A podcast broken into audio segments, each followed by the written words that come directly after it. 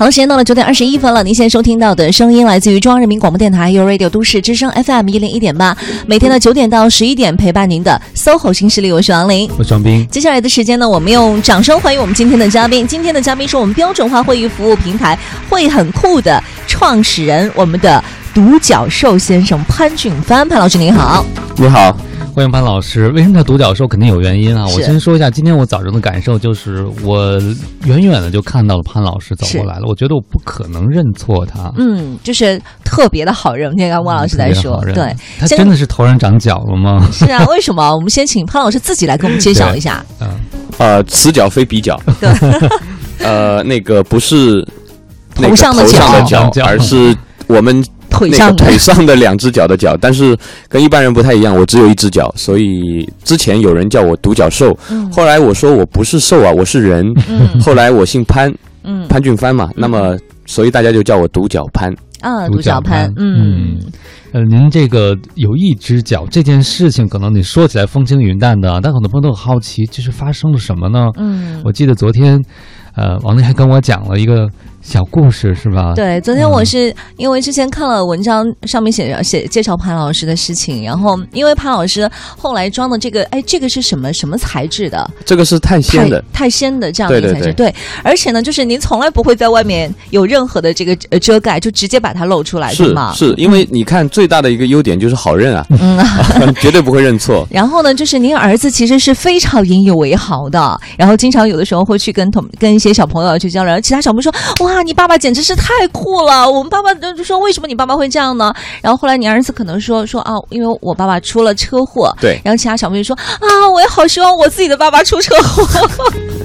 就他们在他们眼里面看起来，这是一个非常酷、非常炫的一件事情。对，包括昨天我其实，在健身房遇到一个小朋友，也是跟他聊，哎，叔叔你的脚怎么了？我说这。叔叔有一只机器人的脚，对啊，他说机器人的脚能做什么？我说能变魔术，我给你变个火箭好不好？嗯啊，然后小孩子就非常开心，被我逗的。嗯，就他们都会觉得这个小朋友很神奇啊，对，特别神奇。嗯，所以我们都很好奇，说遇到这样一件人生的大事，其实也没有多久，是一五年的事儿，对吗？一五年三月，一五年三月到现在也就一年多的时间，你怎么能够这样的笑对这一件人生对很多人来讲，特别是壮年，对遭遇车祸。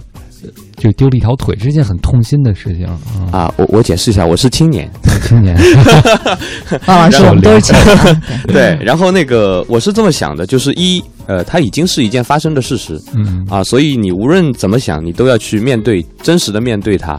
第二个呢，其实每一件事情它都有好坏两面。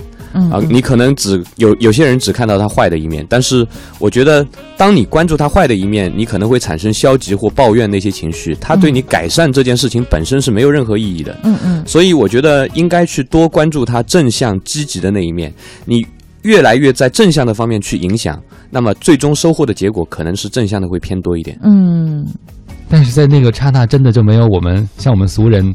像我们老年人这样的心痛的时刻、恐惧、担心的时刻吗？有，但是对，在我身上特别短那个时期。嗯啊，对，就确实是存在一小段时间。我其实想的最多的一个问题就是未来会怎么样，未来会发生什么？我我能够。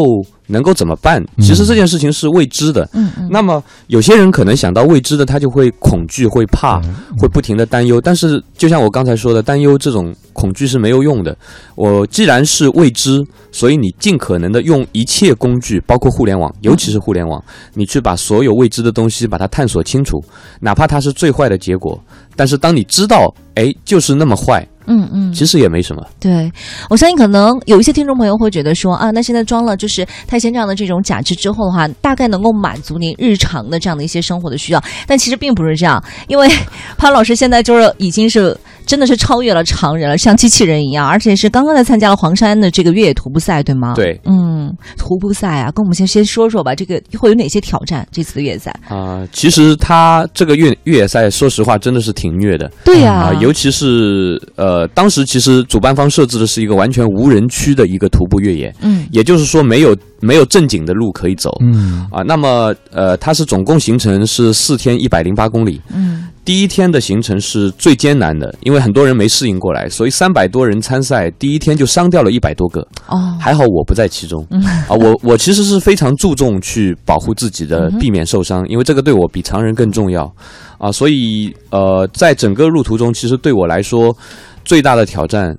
不仅仅是路途的艰难或者体能的消耗，关键是我要保护自己不受伤。对，因为我比常人更容易受伤。嗯，所以这件事情其实是我最大挑挑战。我我其实，在出发前就假想了很多可能会导致我受伤的可能性，嗯，然后反复去去推敲去做准备啊，在现场尽量的避免这些。所以很多人是跟体能在做搏斗，其实我是在跟种种突发。可能或未知的突发状况做做斗争。嗯，所以你在出发之前的话，就已经做了很多个这种 Plan A 啊、B、C 这样各种各样的计划。对对对对，嗯。所以我觉得潘老师是一个那样的人，就是事情来了会有点情绪反应，但很短，然后马上想到行动方案，用行动方案来解决问题，而不是停留在情绪或者抱怨之中。是的，是的，是这样。那我想了解的是，就您在受伤之前的话，整个人也也是这样的一种状态吗？呃，我觉得我受伤之前本来就是一个相对比较乐观，而且是抗压能力比较强，执行力也比较强的人。但是其实我也没想到会这么强。哎，所以其实这件事情刷新了你对自己的认知。对对啊，我看到有一个报道就说你在病床上看到那些，比如说徒步啊、越野、横穿沙漠的比赛的时候，会心潮澎湃啊。我们也特别好奇，就是实际上那个时候让你心潮澎湃的是什么呢？嗯嗯啊，因为这个其实之前我也搞不清楚这个原因，我只知道我确实心潮澎湃了，但我不知道为什么会这样。嗯，后来呢，我确实听到了一位嗯灾后心理重建大师的一个演讲啊，在 TEDx 陆家嘴上的分享。啊，我当时明白了他讲的原理。他其实说了三个层面。他说，其实他就一个主题叫 pain 痛苦。嗯那么他说，痛苦其实会由内由内到外，由先到后给你三份礼物。嗯。啊，它不是坏事情。第一份礼物呢，它是先告诉你什么是你最珍贵的，因为你不珍贵，你失去就不会心痛，不会痛。啊，所以它这是第一份礼物。那么第二份礼物，它会带给你在你发生痛苦的这个领域额外的一份激情。哎。抓住了！刚才我为什么会心潮澎湃？嗯，因为在我痛的那个领域，我多了一份激情。嗯，所以我也会非常比以前从来没有过的这样去训练自己身体，包括去应对一些徒步和越野的挑战。啊，然后第三个，他说最后给你的一份礼物，其实是你在你发生痛苦的那个领域额外多出一份同情心，你会去关注那些正在经历这份痛苦的人。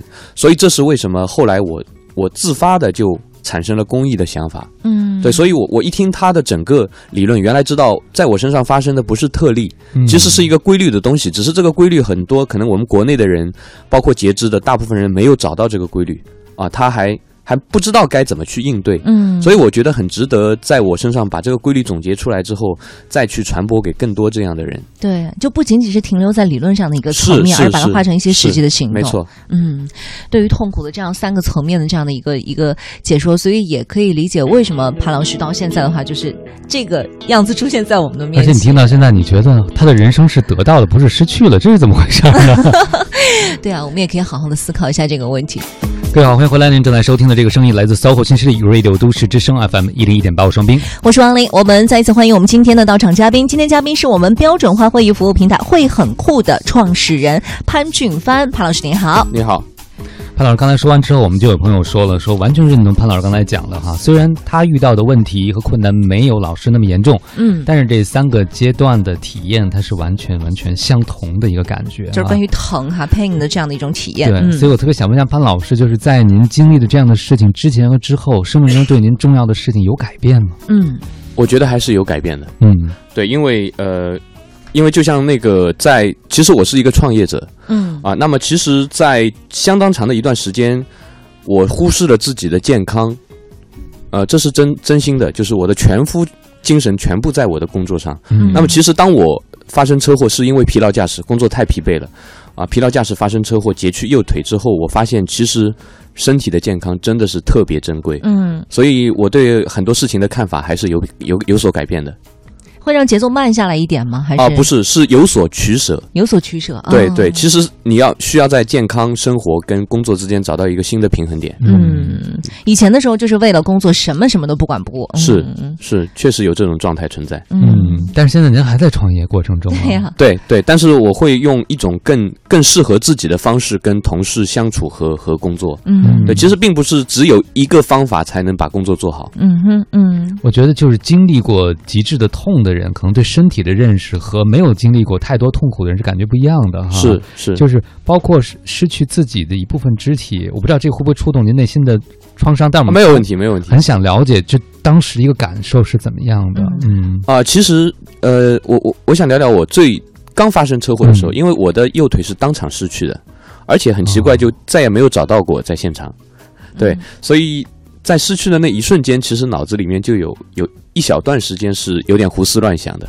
失去右腿之后，未来我走路，嗯，呃，奔跑、爬山、出差、陪孩子玩，啊，这些该怎么办啊？就那一小段时间，当然我很快就回过神来，我发现当前最重要的是先想办法打电话叫幺二零，嗯，然后再止一边止住血，一边边等着救护车到来，嗯啊，留住生命是最重要的。对对，其实就是。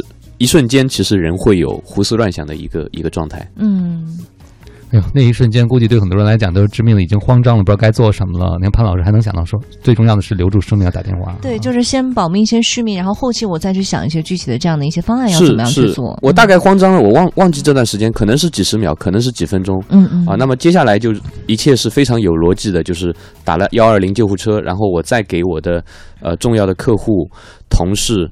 亲人啊，供应商打了一圈电话，告诉他我我我有事情耽误了，那么然后再安心的等救救护车过来，进医院做做手术等等。怎么会这样？就是一 对，就是有条不紊的去做这些事情。是是，就是可能是就非常短暂的慌乱了一阵时间，然后就稳定情绪了。嗯，是。那你不会就是看到自己的当时看到那个样子的话，因为画面还是比较触目惊心的嘛。对，但是你拳。啊，所以就是，但是你很快就会从那个状态当中跳脱出来，然后去想我手下。但是你也就是说，你在最危急的时候，你可能想到的说不一定是自己，而是就是周围的这个东西。我要先把所有的事情对先安排妥当了再说。嗯，对。那你当时没有想过万一吗？呃，你指的万一是？对，就是万一，呃呃，嗯，对，那些都不重要了，所以我们还要想到他们，管他们呢。但是，但是你想，毕竟我还活着，嗯啊，那个时候活着，活着就该做活着的事情。嗯哼，那那如果就是说，嗯，后期的讲义，完了，王老师，我想问的一些问题都是，比如说呢，真的是这个右腿的话，没有办法说安上这些假，因为那个时候还不知道嘛，可以恢复到现在这个状态，不然能恢复到什么状态？对啊，其实我我最初也是一无所知，但是你知道，现在互联网的那个资讯很发达，嗯哼，啊，我前面。说过，其实当你面对一件事物未知的时候，你应该尽可能用一切手段去了解它的。他的真实真实的状况是什么样子？所以，我躺躺在病床上的将近一个月时间，其实我就是在互联网上大量的查阅所有相关资料。嗯，我把所有百度贴吧里的关于假肢截肢有关的所有帖子和那个回复的全部看完。嗯，然后我把优酷、土豆所有的视频网站上国内外的只要跟假肢截肢有关的视频，大概有十万个左右，我全部看完了。十万个左右全部对，当然有重复的，就是明白哦。我所有的全部看完之后，其实我已经在最大程度上消除了信息。的不对称，嗯，就也我我已经尽我一切手段去了解所能了解的东西，虽然都很碎片化，嗯。啊，但是我相信我已经只能做到这样子了，嗯，但是确实那个时候未知的恐惧就基本上消失了，因为我知道有人做的很好，啊，最坏的状态是怎么样？其实贴吧上有很多人在抱怨自己有多惨，我我知道也不过那么惨嘛，你还活着吗？嗯，其实大概这样子，我觉得就没什么可怕的。哎我觉得您看帖子这个感觉很特别哈，就看到特别惨的时候啊，不也就那么惨吗？但很多人更看重的是那些特别惨的事儿，他可能会对那些负面的可能性会不断的放大。呃，这里我我要提另外一件事情，就是我触动很大的，就是其实每个人想象的那个。自己站立的角度是不一样的，看一同一件事情到底是惨还是不惨，是好或者不好，其实是不一样的。我觉得在这里需要跟大家分享一一次我的很简短的经历，就是当我啊穿上假肢之后，那个时候其实我是刚穿上，但是我还走路都走不好，我要拄着一只手拄着那个助行拐，嗯，然后一瘸一瘸的在走。那时候我在康复中心啊，刚刚进进院，第一顿中饭在餐厅吃完。当我从餐厅走出到门外的时候，门口有一群。坐着轮椅截瘫的那个病人，在那边晒太阳，然后他们看着我拄着拐杖一瘸一拐从里面走出来，啊，就有人在我背后说：“如果我能像他那样，该多好。”嗯，当时这句话非常轻，他说的非常轻，但是我听得清清楚楚，对我触动很大。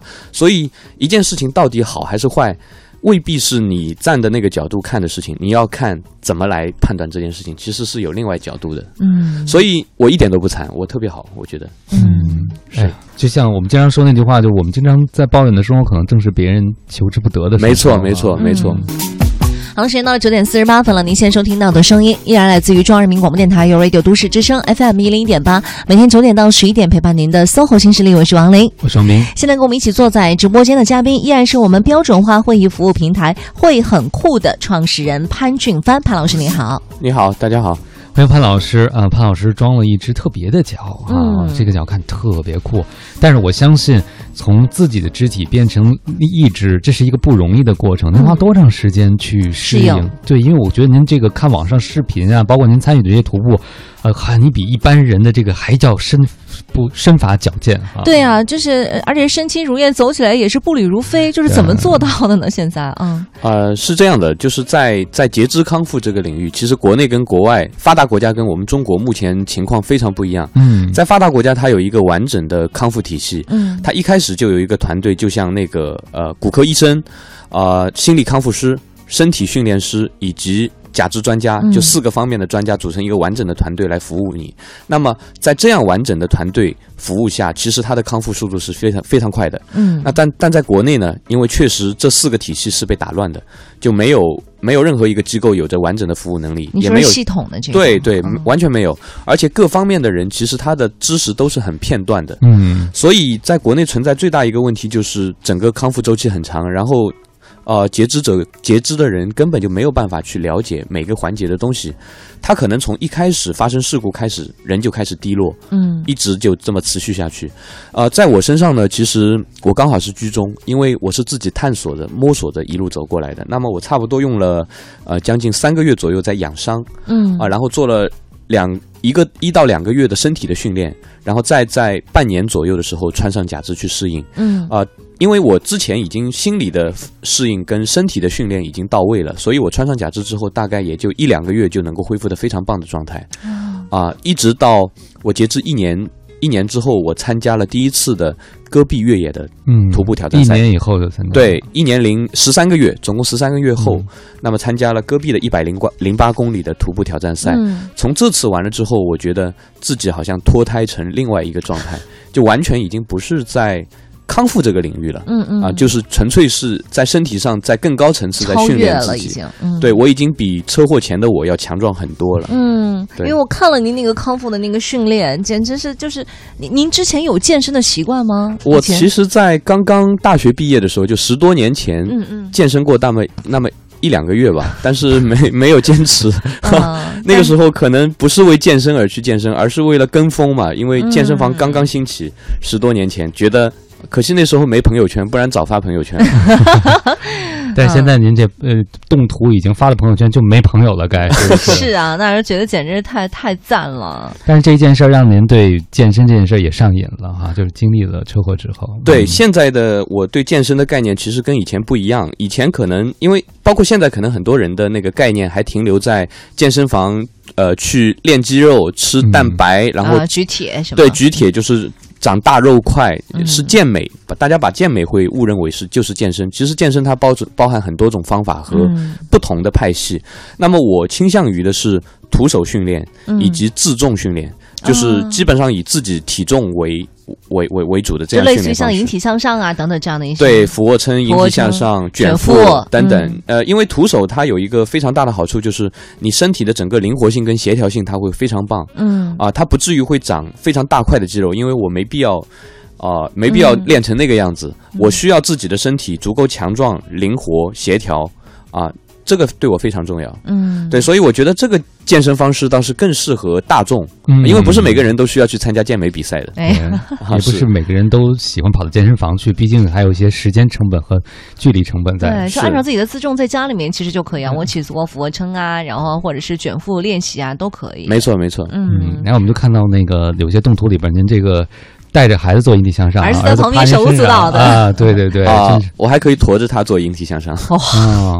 对，我把它称为是啊，那个自动升级的人肉沙包，就直接往上加重量了，等于啊，对它它边吃边长嘛。嗯，它现在多少斤？现在应该快五十了，快五十了，四十四十六四十六斤了。嗯，我刚刚呃出世的时候，它才三十五斤。嗯，对，所以一年将近两年的时间长了十二斤。嗯，所以就不仅把自己养的好，把儿子养的也特别的好。突然想起小时候听那个寓言，就是师傅让徒弟抱着小羊跳小树。嗯。